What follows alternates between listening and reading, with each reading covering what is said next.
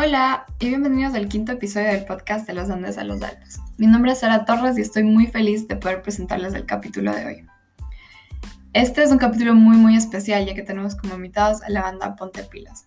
Ellos son una banda de rock basada en Berlín que fue fundada en el 2017. Su cantante Callum Boyland es de Escocia, su guitarrista Ismael Rivera es de Ecuador, su baterista Daniel Rivera también es de Ecuador y así también su bajista Alejandro Iturralde. Ellos estuvieron en mi colegio en Guayaquil, entonces de esta forma nos conocemos un poco. Em, ellos viven actualmente en Alemania y han sacado este proyecto increíble en tan poco tiempo, desde el 2017 hasta ahora, que son tres años. Um, ya han hecho varios tours, tienen varias em, canciones en Spotify y estoy, por eso estoy tan feliz de poder tenerlos en este podcast y poder hablar sobre su trabajo un poco. Así que muchas gracias por escuchar y aquí vamos.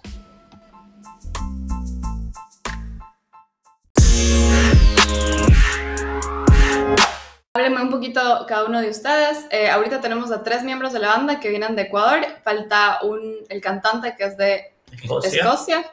Y bueno, quisiera que se presenten cada uno, que digan un poco de ustedes, qué hacen aquí, aparte de la banda, claramente. Ok, yo soy Ismael Rivera. Aquí estudio producción musical y toco la guitarra en la banda.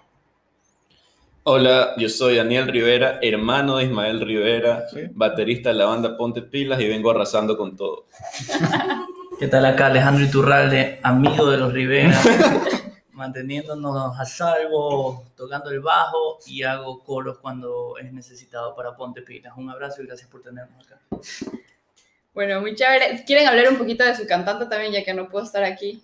Hola, soy... Ca no, en inglés. Eh, Callum es un hermano para nosotros, eh, somos una banda de hermanos y es de Escocia, tiene 26 años y es el frontman de esta banda eh, de mezcla ecuatoriana escocesa.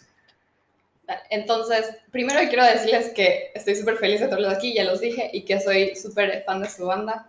Muchas gracias. Me gusta mucho la música que hacen y me encanta que como que gente que conozco haya podido avanzar tanto con un proyecto así, que por lo general es difícil, ¿no? Entonces, y sobre todo que hayan, como que, que estén triunfando en una ciudad tan em, multicultural, se puede decir, y que la música es tan importante. Entonces, sí, estoy súper feliz de tenerlos. Cuéntame primero cómo fue el inicio de la banda, cómo fue el proceso de encontrar un cantante y la idea, cómo salió. Creo que debería responder Daniel, el fundador. Ah. bueno, nosotros creo que a nivel individual y grupal siempre tuvimos el bicho de la música. Eh, yo conocí a Callum cuando yo estaba estudiando en Bremen y él estaba haciendo su año de Erasmus, de intercambio.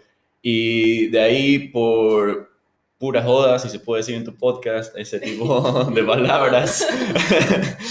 Eh, mami, perdón. Eh, Eh, ahí tuvimos una banda de covers, eh, fue más que nada para fiestas, todo para locura y caos universitario, pero a mí especialmente siempre me quedó la pica de emprender un proyecto musical y cada vez que hablaba con Alejandro, con Ismael, estaban siempre en la misma sintonía o como ahí en el limbo de si votarse o no. Entonces, cuando terminé de estudiar, yo le dije a Ismael que había terminado el colegio contigo en Ecuador que se venga a Berlín, que yo me voy a mudar a Berlín, de Bremen, y que ahí vamos a comenzar una banda. Y Alejandro, que ya vivía acá hace algunos años, le, le dije lo mismo y todos se animaron y al comienzo intentábamos entre los tres, yo medio canté, no estaba saliendo tan bien, habían buenas ideas, sin embargo, necesitamos un cantante y de ahí Callum me había mencionado que él quería eh, mudarse a Berlín eventualmente y un momento que dijimos, a ver, necesitamos un cantante, pongámonos serios, le escribí a Callum y le digo, oye, ¿y finalmente vas a mudar a Berlín o no? Y me dice, acabo de aterrizar. Entonces ahí comenzamos a, a ensayar, a ver qué tal. Al comienzo estábamos eh, simplemente probando, pero poco a poco fue tomando fuerza y eso es más o menos cómo nos juntamos eh, inicialmente.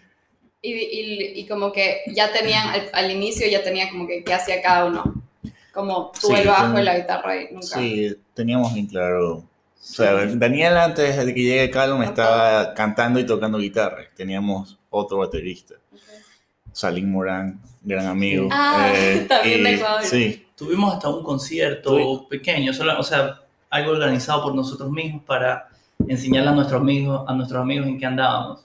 Ahí con Salim en la batería, Daniel Cantando. cantando, apoyando. Yo creo que ahí sirvió para, para entender la iniciativa. podemos, Claro. podemos pasar un video en el podcast también de ese, de ese concierto. No, desde acá mi fama.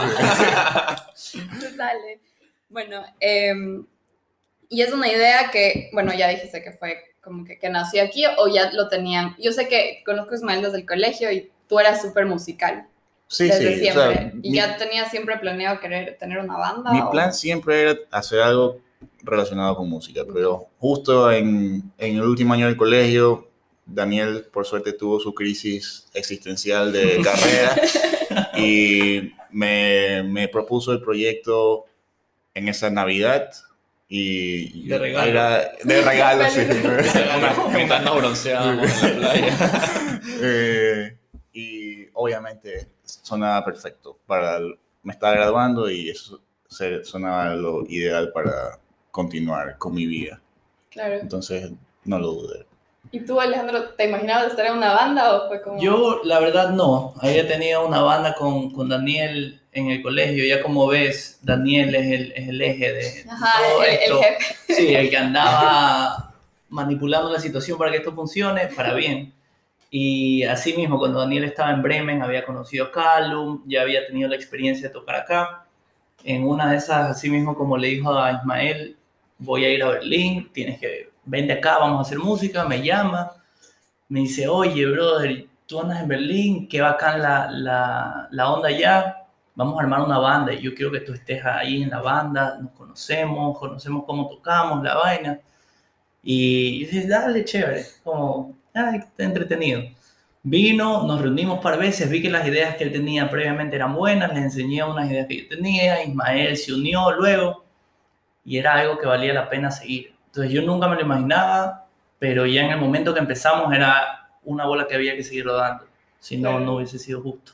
Increíble, verdad. O sea que tú fuiste el, el fundador de todo, sí. El El que caudillo. hizo- y fue difícil como que hacer que todo confabule para que salga. Es que, a ver, yo después de esto sí me sentí culpable en una época porque sí era mi sueño y yo no sabía si era el sueño del resto. Y lo he hablado con todo el mundo, creo, a estas instancias, pero hoy en, día, hoy en día creo que es un sueño en conjunto. O sea, tomó tanta... Al comienzo era como que yo sí lo quería hacer en serio a toda costa, Callum no estaba tan seguro, Alejandro también tenía otros planes, creo que Ismael y yo sí estábamos embarcados. no bueno sé. sí yo ese era mi plan principal creo Y, Siempre. y sí, en- como comenzó a tomar tanta fuerza, ya cada uno vio el potencial de esto y el gusto o la sensación de estar en la música, estar involucrado con- en procesos creativos y todo, tocar en vivo. Entonces, ahí ya no me siento tan culpable. Salió bien. Qué bueno, qué bueno. Y bueno, más como mencioné, ustedes como que están en Berlín, que es el centro de la música, podemos decirlo de Alemania tal vez. ¿Sienten que hubieran podido crear algo parecido en Ecuador? bueno tal vez en Quito que tiene una gran escena musical no estoy seguro si con nuestro género nos hubiera ido como nos ha ido pero yo creo que no no nos hubiera ido Callum no aterrizó en Quito. Sí, pero mm, no lo sé. Creo que a mí me gusta bastante la escena musical de Quito, pero no se adaptaría a lo que nosotros hemos hecho, sobre todo porque cantamos en inglés. Y- Claro. Y, y también todos los festivales a los que apuntamos han estado siempre acá. O sea, todos creo que nuestras influencias y ídolos. Sí. Y no, también para arrancar, acá Berlín ha sido una ventaja enorme porque acá realmente puedes tocar eh, conciertos que valgan la pena al frente de solo 30 personas. Hay muchos bares, hay muchas como sótanos que puedes ir a tocar, la gente valora mucho esa escena y sin ser necesariamente famoso desde el comienzo o tener una idea muy clara desde el comienzo, te impulsa esa, esa acogida buena que tiene acá Berlín, porque puedes tocar O sea, solo mandando unos mails, al comienzo nos aceptaban, tocábamos, llevábamos gente, a la gente le gustaba. Y eso yo creo que, bueno, no, no vivo en Quito ni, ni, ni Ecuador como para saber exactamente qué es lo que está pasando. Pero me da la impresión que allá necesitas ya tener una línea clara, ya ser alguien muy bueno desde el comienzo, ir, saltarte, yo qué sé, tocar un open mic, a tocar algo más grande, abrirle a alguien. Nosotros tuvimos casi un año entero de tocar Todo. sótano, todo. Sótano, fiesta, cumpleaños feliz, todo. Matiné. Una, una vez tocamos en, en un evento para niños. No sabíamos que era un evento para niños. no sabíamos que un niño nos había contactado. Que Ajá. habíamos O sea, estado él hablando. Fue por les mail. gustó. Él sí, él organizó todo y nosotros pensábamos que estábamos hablando con un adulto. Pero llegamos y me saludó. "Hey, yo soy. Un niño de 12 años. 12 Qué años. increíble, pero que Fantástico, tan sí. No, sí, sin duda fue una experiencia única. Es que el primer año nos dedicamos a, a tocar donde sea, o sea, a tocar Sí. puertas a los bares, aunque no teníamos demos, nada, no sabemos bien cómo funcionaba la industria musical, pero el trabajo y el impulso, el esfuerzo se lo metimos. Y Sí. por eso terminamos tocando. Por eso también ganamos hartos fans el, primero, el primer Claro. año, porque tocábamos en todos lados. O Y sea, es- si sea pequeño. Y eso es lo que digo que es valioso acá, que tú puedes tocar en cualquier esquina y a la final es- tal vez agarras a alguien que vale la pena y va a ir al siguiente concierto con tres amigos más. Sí, sí. Hay muchas más ofertas ajá, también de lugares. pasamos- No sé cómo se Quito. Pasamos de tocar lugares muy pequeños de 40 personas a luego llenar sin problema en el primer año, en el 2017, llenamos uno de 250 sin problema. Ahí la Princess estuvo también. y era algo surreal, porque era- este concierto fue organizado por nosotros y las 250 personas eran por Ponte Pilas, estaban ahí. Y cantaban nuestras increíble. canciones y era algo muy, muy difícil de lograr, creo yo, En el primer en año. el primer año. Sí. O sea, llevamos menos de un año tocando, Sí. en noviembre. Sí, verdad.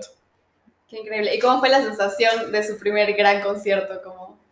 ¿Cómo, Bonito. cómo se sintieron? Estuvo bonito. Bueno, Eh, sí, o sea, el primer Llenos. gran o concierto. sea, este me imagino que fue el primer. Ese Ese Ese fue el primer gran gran concierto, concierto. pero igual para mí hubo un momento clave de la banda que fue Shatter Act, Ah, bonito. Ah, sí, eso que, fue- que ahí creo que todos nos dimos cuenta del potencial que tenía la banda. Fue, fue en un, ¿qué será? Bar punk. Bar punk, ahí fuimos, fuimos de reemplazo a una banda que, que, sí. que el cantante se había roto el tobillo. Por suerte. Sí, entramos ahí. Un amigo nuestro. Entramos ahí y nosotros tocamos, nosotros tocamos como nunca no- nosotros nos habíamos escuchado tocar y la gente no- saltó, gritó, bailó, como Claro, nunca habíamos visto algo. O sea, teníamos dos meses de tocar. creo. Sí. Y mucha gente desconocida.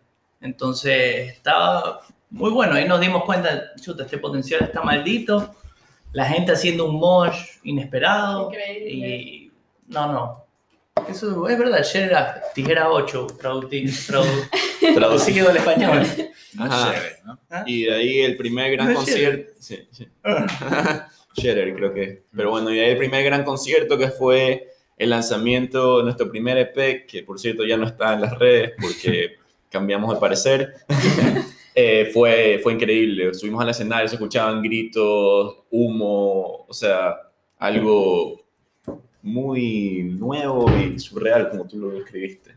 y todo por nosotros. O sea, porque todos estos otros conciertos son conciertos que tocas con otras tres bandas, que hay otro promoter que te está diciendo, oye, he escuchado que ustedes hacen un buen relajo ahí, vengan, tocan a las 7 de la noche y ven qué pasa. Y ven- venía gente y le gustaba, arrastramos más gente. Pero este primer concierto lo organizamos nosotros mismos, o sea, nosotros alquilamos el, el lugar y dijimos, nos vamos a votar a ser nosotros mismos el, el organizador de esto. Ajá. Ahí Claro. tuvimos un equipo de unas 10 personas, muchos amigos de nosotros, ayudándonos a estar uno en la mercancía, otro en la puerta. Eh, Jay Vélez desde ahí estuvo mostrando protagonismo en, en el mundo del management. Coordinando los aplausos del público. Sí, aplausos sí, sí, público. poniendo play. aplausos. Y entonces ahí nosotros dijimos, no, nosotros somos los headliners, vamos a tocar a las 10 de la noche. Habíamos contratado una banda previa y fantástico, subimos y como te digo, la gente se sabía nuestras canciones. A mí me parece fantástico. Qué increíble. Ese momento sí. me lo llevo. Debe ser muy chévere que canten lo que ustedes crearon y todo eso. Sí, no, satisfacción. ¿Y quién es, a ver, quién es el que escribe las canciones o lo escriben? Eh, Calum escribe la mayoría, Ok. l- casi todas la- las letras. Y la música lo escriben juntos, me imagino. Sí, alguien normalmente llega con una idea al cuarto ensayo y entre todos contribuimos. El proceso creativo es bastante en cooperación. Y hablando de, de que son una banda de multicultural, ¿cómo es como el, La dinámica. la dinámica de trabajar con alguien, un cantante extranjero, ustedes tres latinos y en una ciudad alemana? Bueno, creo que ahorita estamos en el mejor momento de nuestro entendimiento. Creo que ha, ha habido etapas donde tal vez no nos, no nos entendíamos como, como ahora, pero Pero entre todos, pero o sea, entre no todos, no, necesariamente con Carlos, ¿no? Pero, pero no, con, como es tan amigo de nosotros y incluso vivimos los, los cuatro juntos en el- al comienzo de la banda, ha estado, no se siente esa diferencia cultural. Sí, o sea, lo que pasa es que somos amigos antes que, que ¿cómo se llama? Compañeros de trabajo. ah, que- Ok. Que, que socios. que socios, exacto, por decirlo de una manera. Somos, somos amigos antes que eso y es algo que, que hay que tener en los cimientos de una banda si quieres, o sea, a mi parecer, si quieres seguir por un largo trayecto. Y Disfrutar. no, sí, y disfrutarlo, exacto. Estamos aquí porque nos gusta y no para, o sea, va a haber momentos de estrés, obviamente, porque a todos nos importa mucho y es inevitable que haya, pero lo importante es que en términos generales estemos llevándonos bien, que haya buena dinámica y con calma, eso nunca fue un, fue un problema. Siempre, como dijo Ismael, vivíamos juntos y es como una familia, si tienes una familia, tienes hermanos, te vas a pelear todo el Claro, tiempo, pero para el final es, es tu hermano. Sí, Y- y, no, y a las finales también hablamos usualmente inglés, eh, que nos funciona bastante bien, pero él también entiende perfecto español. Entonces lo estamos implementando. Sí, ahora estamos intentando un poco más español. Entonces esa, esa interculturalidad no es que nos frena, sino que más bien nos beneficia, podemos decir Claro. las cosas de varias maneras. Tal vez el estar acá hemos aprendido mucho sobre, digamos, la puntualidad alemana, pero no es que se respeta tanto, pero lo esperan de ti como, como banda. Entonces nosotros estando acá al comienzo, digamos, estábamos muy chill a la hora de que llegar, o sea, a la hora que habría que llegar, pero ahora somos mucho más alemanes en ese sentido.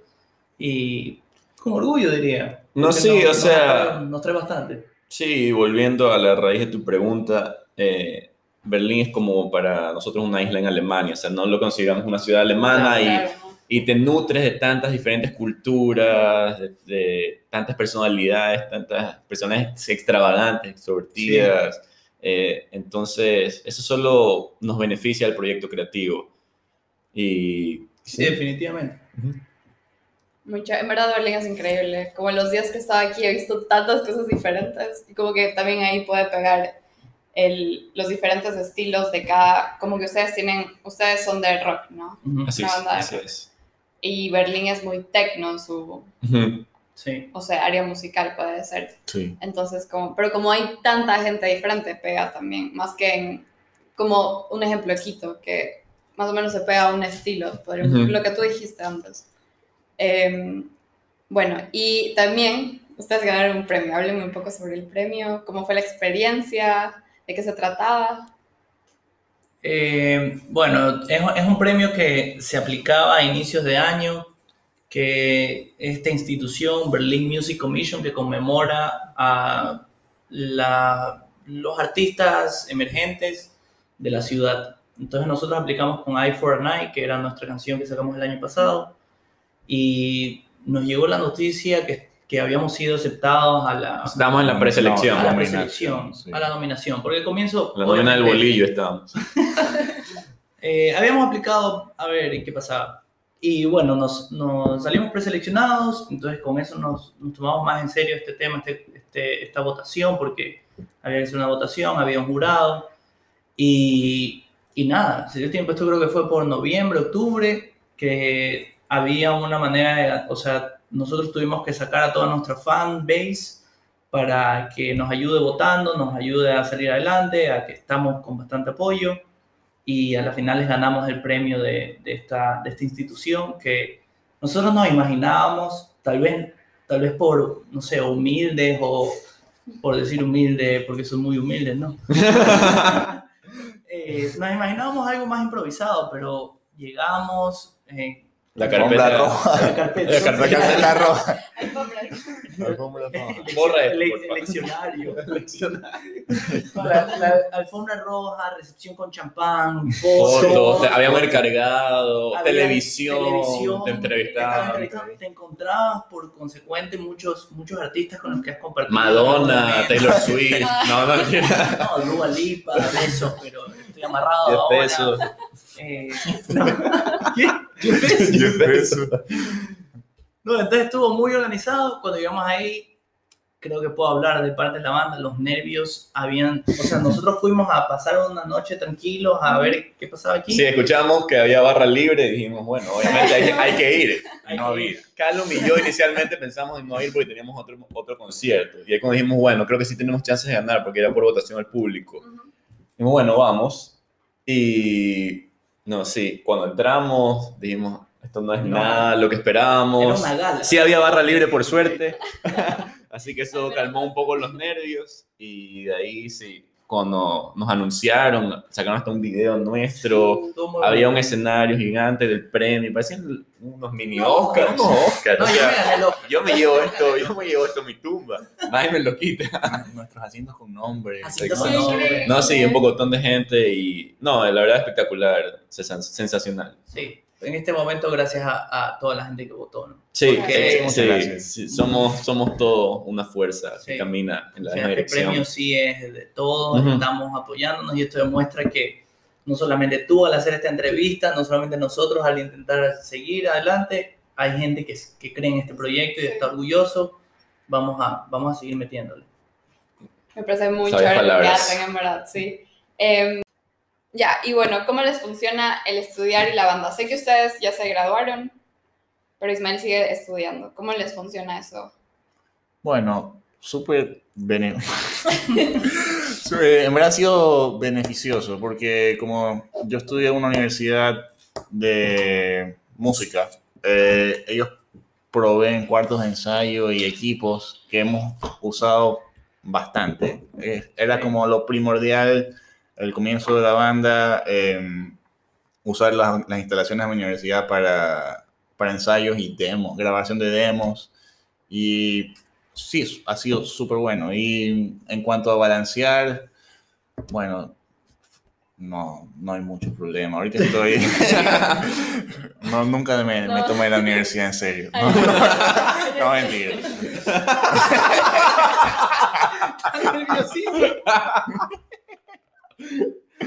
Ayuda, ayúdenme. Necesito ayuda. Entonces, ahorita ya haciendo tesis y la banda, todo funcionó para bien. Qué bien. Y, y tú estabas un poquito, como que un poco de Sí. tiempo estudiando.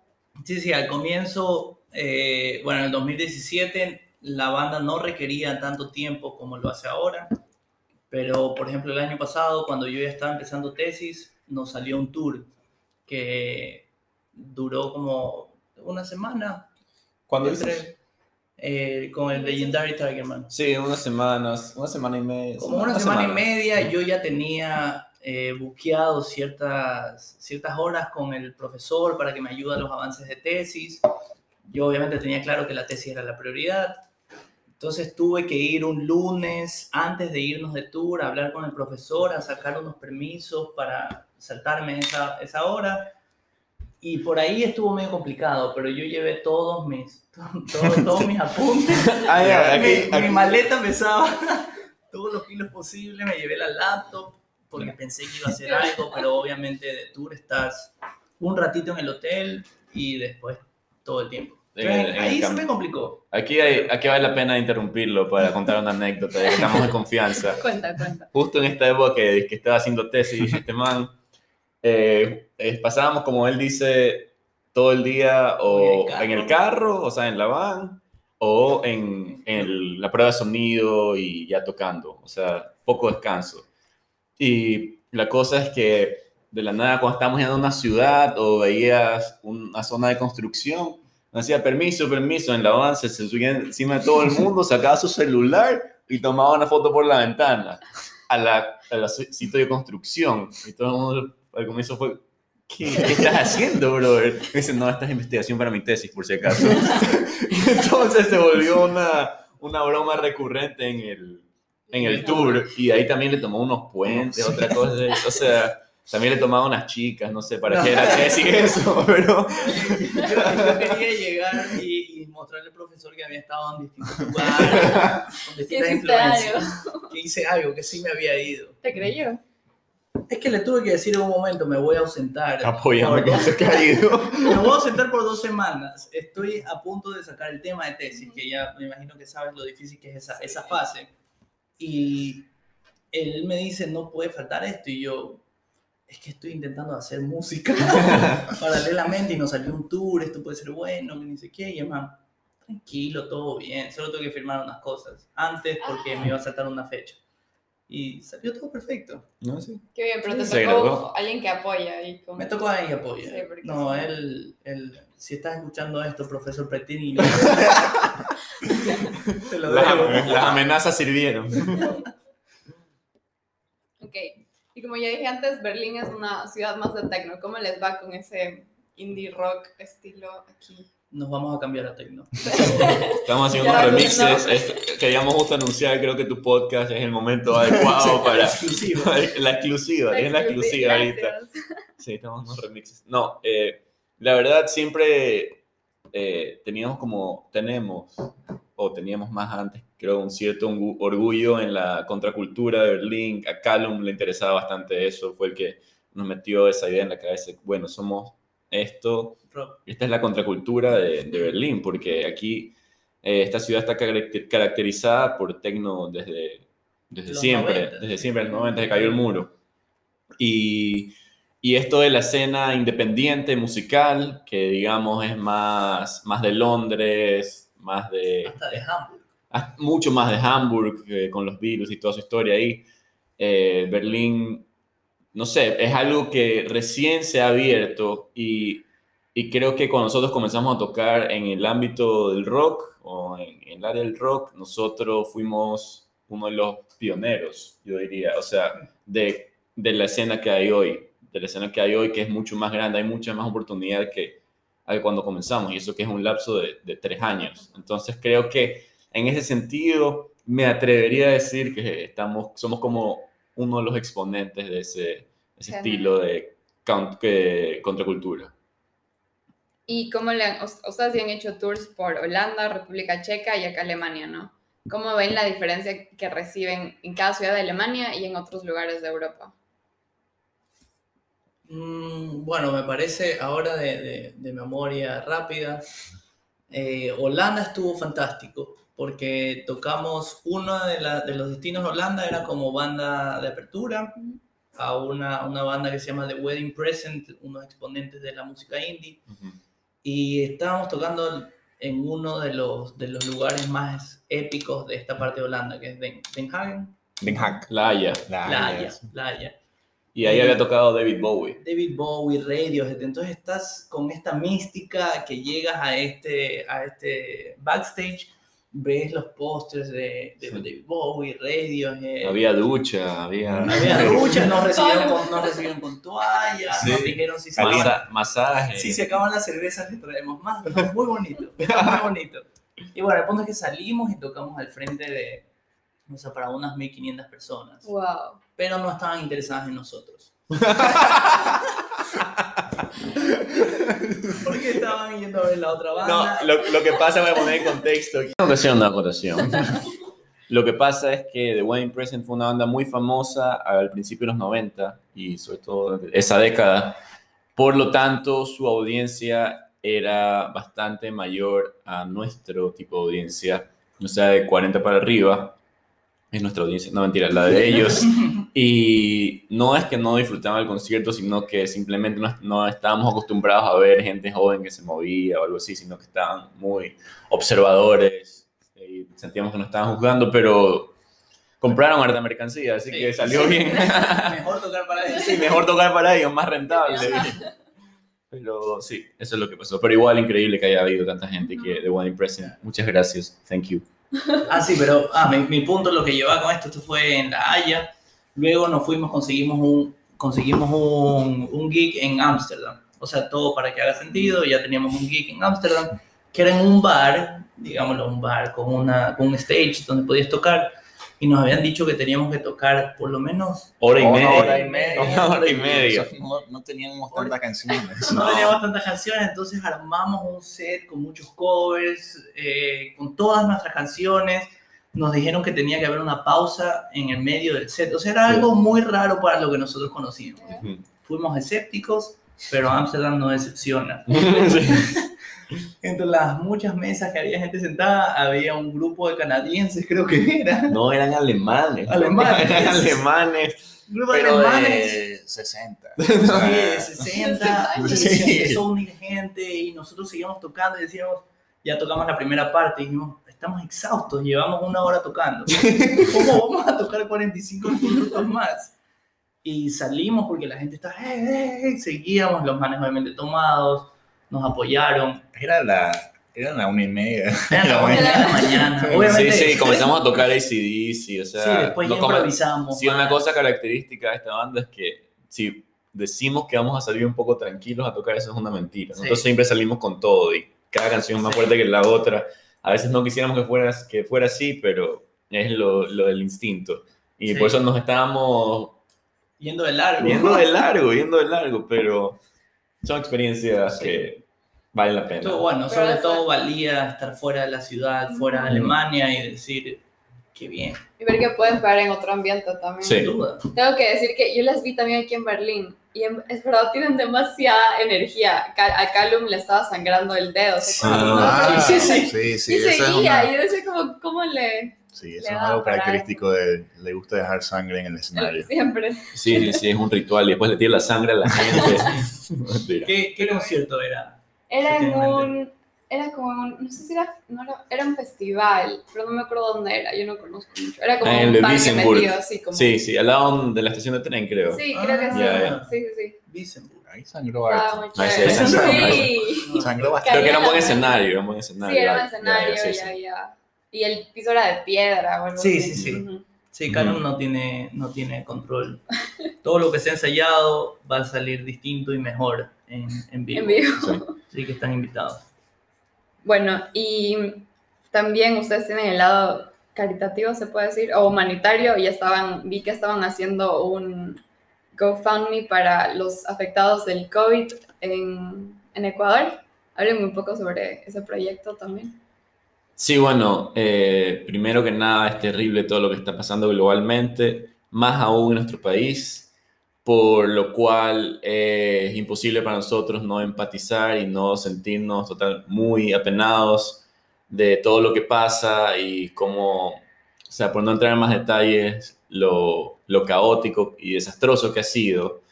Y nosotros sentimos que si podemos ayudar de alguna manera, hay que hacerlo, es nuestro deber, no es nada que nadie, que nos está obligando, sino que queremos contribuir al bien de la humanidad y sobre todo nuestro país. Y entonces aprovechamos nuestro, nuestra, si se puede decir, influencia musical o mediática para crear esta iniciativa con Hogar de Cristo, que es una fundación que ayuda a los más necesitados, sobre todo en estas épocas, eh, allá en Ecuador. Y bueno, nosotros no somos ninguno religioso, pero sabíamos que por medio de esta organización nos aseguraríamos que los fondos lleguen a los más necesitados. Entonces organizamos un GoFundMe por medio de Spotify que abrió esta opción cuando comenzó todo, toda la crisis del coronavirus.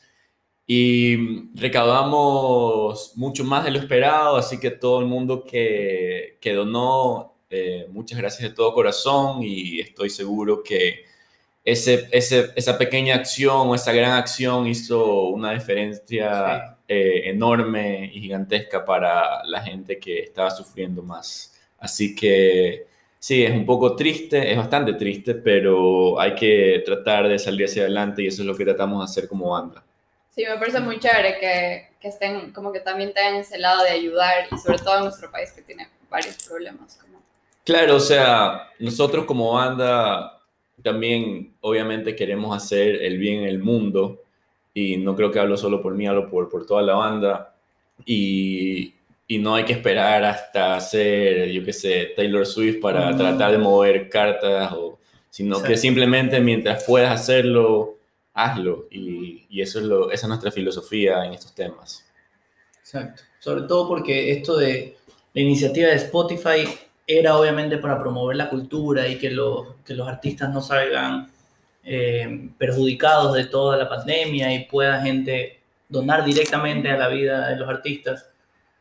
Pero como dice Daniel, simplemente no se siente justo viendo todo lo que está pasando en distintos lugares, no solamente en el país. Eh, nosotros estamos o sea, somos los beneficiados al estar acá haciendo música. No estamos necesitados de esas donaciones para vivir eh, y hay mucha gente que sí lo necesita. No es, o sea, es algo que se debe hacer y por eso aprovechamos esa oportunidad de ese medio y nunca lo dudamos.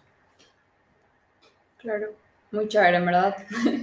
Em, y ahora vamos a hablar del futuro. ¿Cuáles son sus planes como banda en Bueno, el futuro? justo hace, hace un mes acabamos de grabar nuestro siguiente EP de seis canciones, en, que es lo, lo que, de lo que más orgullosos hemos estado hasta ahora en- musicalmente, creo, estas seis canciones.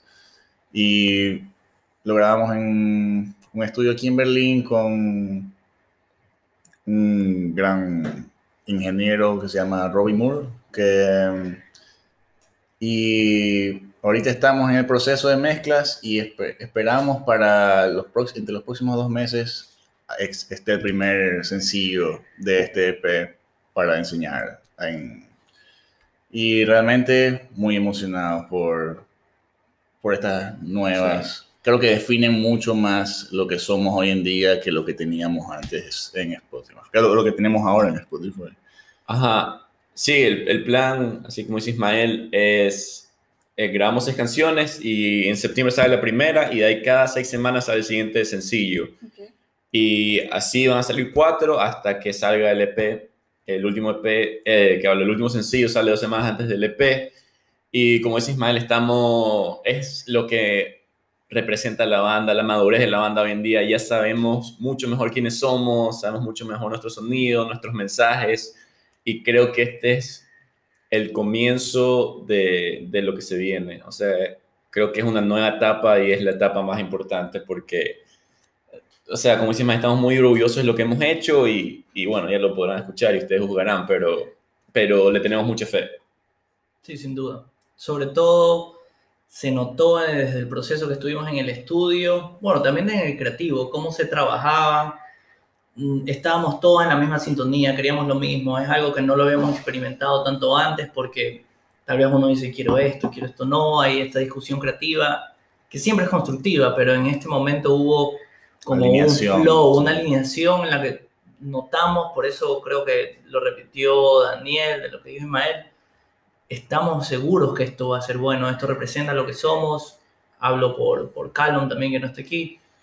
En el ambiente de estudio todo, hubo un muy buen ambiente, se necesitaba grabar este instrumento, queríamos este otro componente y desde ahí ya estaba bueno lo que, lo que se venía. Y ahora estamos, como dice Ismael, en el proceso de escuchar los mixes, eh, los, las mezclas y están buenos. Están buenos, ya, ya, ya lo van a escuchar. Sí, también desde, desde las líricas con sus mensajes hasta la pandereta, cada, cada cosa fue bien pensada y, y sí es algo muy interesante porque muestra la madurez musical de la banda y también como, como grupo humano, como grupo Sí, sí. humano, o sea, tiene mensajes desde la manipulación de votos en Estados Unidos hasta el cambio climático, eh, también, también sobre estar en el limbo, que creo que es Claro, algo que mucha gente ha sentido durante esta etapa de Sí. soledad en, en el corona.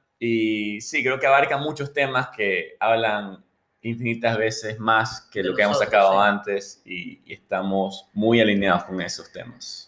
Y en cuanto al estilo, ¿han tratado de eh, como que mezclar, no sé, o irse por otro lado de estilos o sigue siendo rock? Sí hemos, sí hemos experimentado con, con, en un par de canciones con sin- sintetizadores, pero sigue siendo, sigue siendo rock, pero no es un rock que puedes encasillar en algún género ya predeterminado. Creo que tiene esa, esa chispa de algo nuevo, algo que, que te llama la Sí. atención y que no has escuchado antes, lo cual es eh, el deber o el anhelo de cada artista. Claro. Entonces, por eso es que viene de la mano con este orgullo tremendo. O sea, ya saben, hay que esperar en septiembre, ¿no? En septiembre. Septiembre. Y también de- en cuanto al arte, videos musicales, todo va a ir, va a ser una línea muy Alineado. coherente, va a estar alineado, alineado. Ok, Como los entonces hay que esperar a septiembre para Hace poder tiempo. juzgar. Es- Va a ser increíble, me imagino, porque su trabajo anterior también ha sido muy chévere. Eh, ¿Y tours o algo así tienen planeado? ¿O todavía no? Eh, sí, por, para, para el tema de la salida del EP, tenemos básicamente eh, maquetizado lo que queremos hacer. Buena palabra. Sí, no sé si existe. No sé si existe. Excelente. Una maquetita, una maquetita. Porque, como dice Daniel, pensamos que cada, o sea, vamos a sacar un sencillo y después cada seis semanas otro sencillo.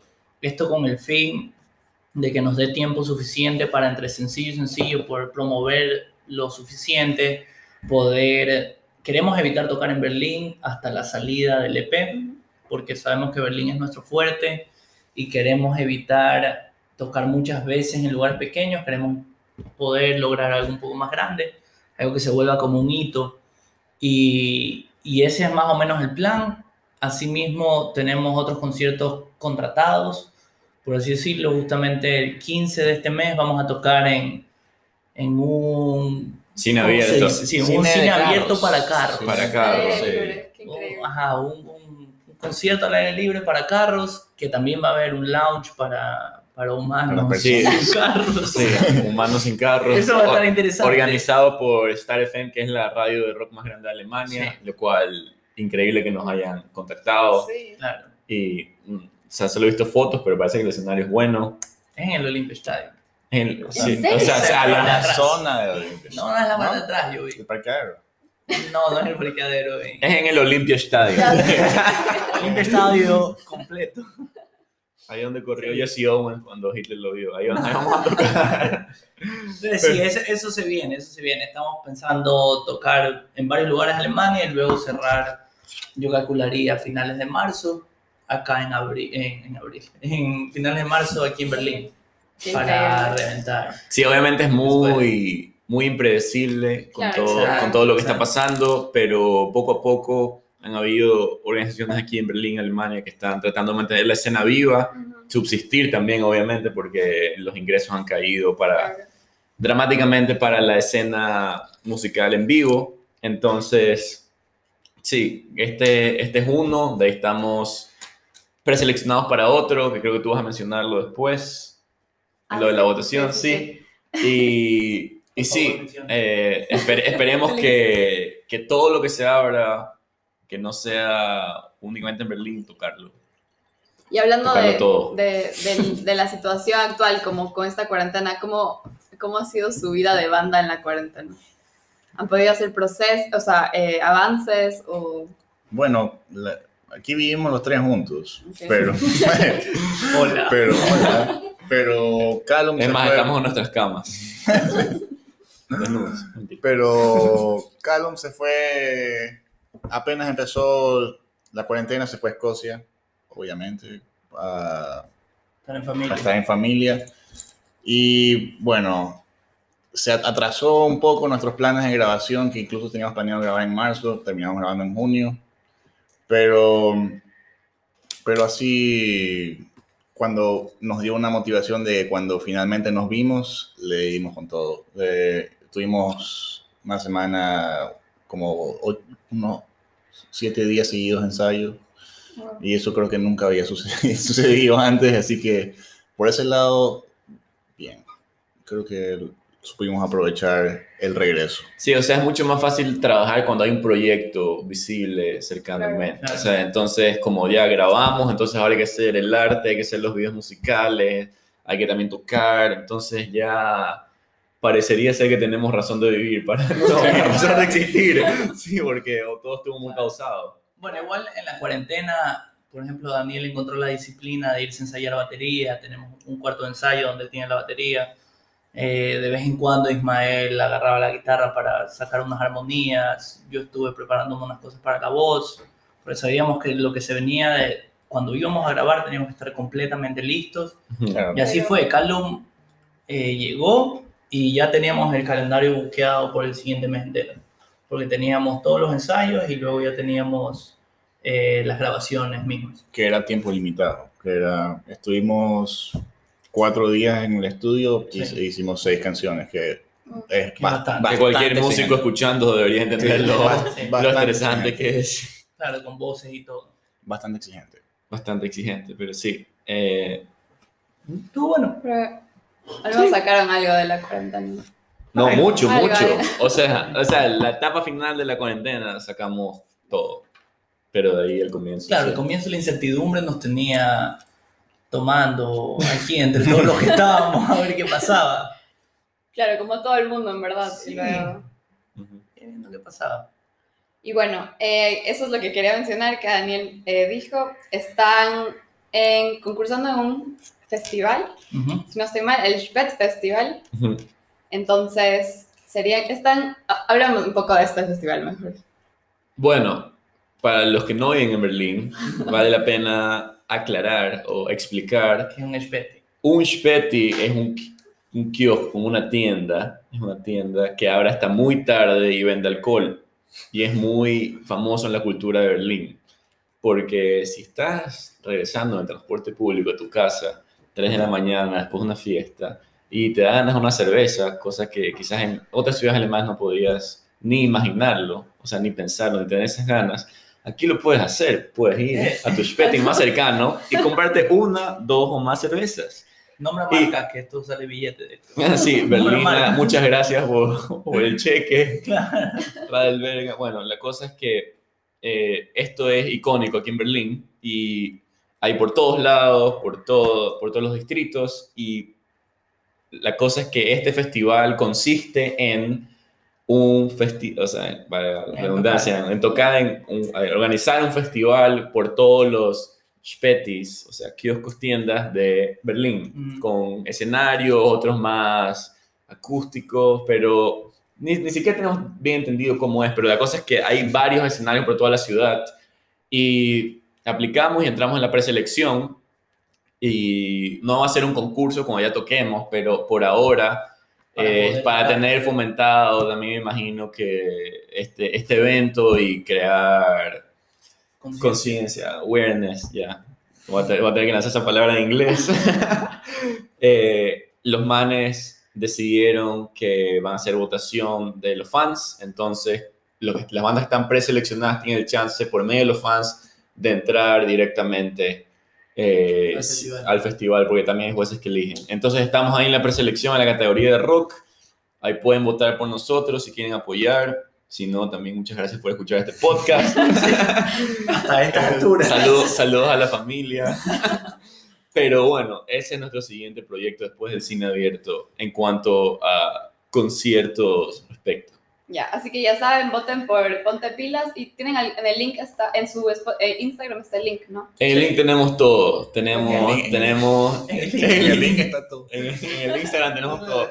En el link- eh, tenemos Instagram, tenemos Facebook, tenemos Twitter, tenemos polito empastado, gemelo limón y naranja. Sándwich Tinder. 50 centavos. todo, todo tenemos el lado ideal ahí, o sea, todo. Así que no duden, si les ha interesado este podcast, en seguir y decirnos qué piensan.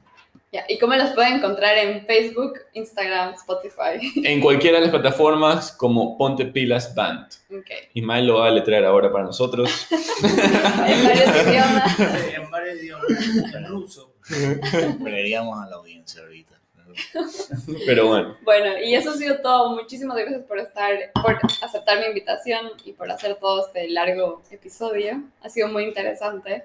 Muchas gracias Y por invitarnos. no, increíble hacer un podcast y espectacular, muy, muy ameno y gracias por venir a la comodidad de nuestro hogar. Sí, gracias. Gracias por la invitación. Muy bonito. Primer podcast que hacemos, si no me equivoco. No Sí, el último. Ismael y yo hicimos uno. Ah. uno. Bueno, pero sigue con la iniciativa. Muy bueno, muy fresco. Sí, así que ya saben, hay, Hay gente muy interesante haciendo cosas muy interesantes, así que este podcast es uno de es ellos y síganlos.